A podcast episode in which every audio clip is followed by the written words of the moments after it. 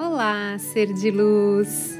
Você me permite ser luz por um minuto na sua vida hoje?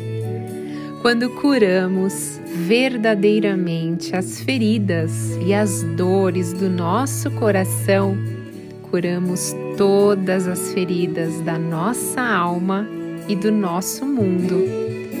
Então acredite, se você quer um mundo com menos dor, um mundo com menos sofrimento.